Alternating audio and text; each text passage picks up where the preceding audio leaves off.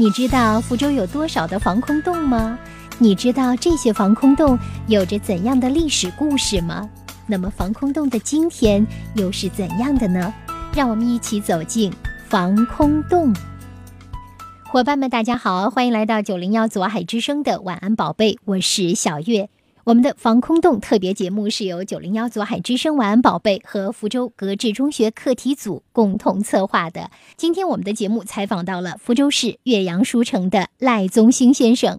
我们这个书城是从九六年从能环工程那边租过来，最早的规划也是做文化城来学院的，前期考察可能不是很健全，后期改变了一个。经营模式做服装城嘛，经过两三年这种市场调研哈，各个地方走访，特别对文化这一块进行深入的一种一种研究。后来九九年以后，我们就已经初步已经定位了，要改变性质，可能要趋向这种文化文化内容。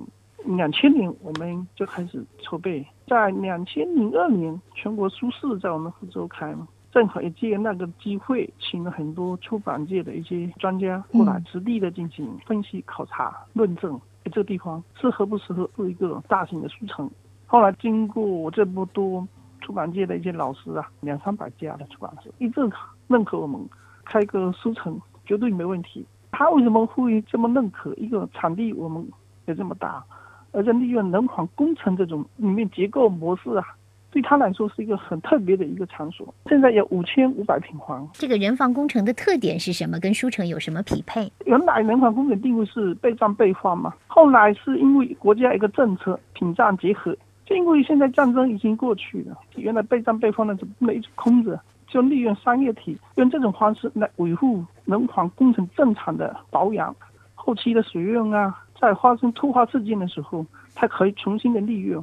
但是前提是我们通过我们这些把这个场所已经打造那种非常完美、美观、实用性很强的这个功能。因为原来我记得九几年开发出来的时候，这个地方是不能进去的，下面都是水，山体全部是石头，还上面还滴水，这不能使用的，最多是备战备货能躲在里面而已。一个没有电，小老鼠啊一大堆，阴暗、潮湿，还有水，空气也不行。后来我们经过我们改造完以后，场地可以使用了。灯光也进去了，空气各方面都能够提高。一旦发生战争的时候，所有东西腾出来，人就可以进去。这国家的定位，也就是说屏障结合，改变这个使用功能。一旦遇到战争的时候，可以重新利用。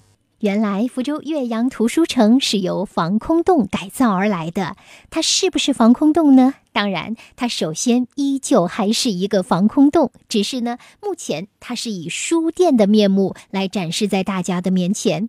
平时没事儿，你可以到那儿去看看书、买买书。一旦发生危险紧急情况，比如说战争，那么这些书呢就会尽快的挪出书城。这么一来呢，这个空间有五千平方米的防空洞就可以保障更多人的安全。正是在平战结合政策的指导之下呢，我们感受到了岳阳书城这个独特的防空洞。首先呢，它是明亮的，因为有了照明；其次呢，它的空气是清新的，因为安装了通风系统。考虑到除湿、防潮等特殊要求的装修，也使得这个岳阳图书城让我们置身其中的时候，会忘了它曾经只是一个防空洞而已。这一期特别节目就到这里，感谢福州市岳阳图书城的赖宗兴先生。如果你也了解一些关于防空洞的故事，请你通过我们的三九二幺六八二幺三的 QQ 邮箱来和我们做个分享，谢谢你。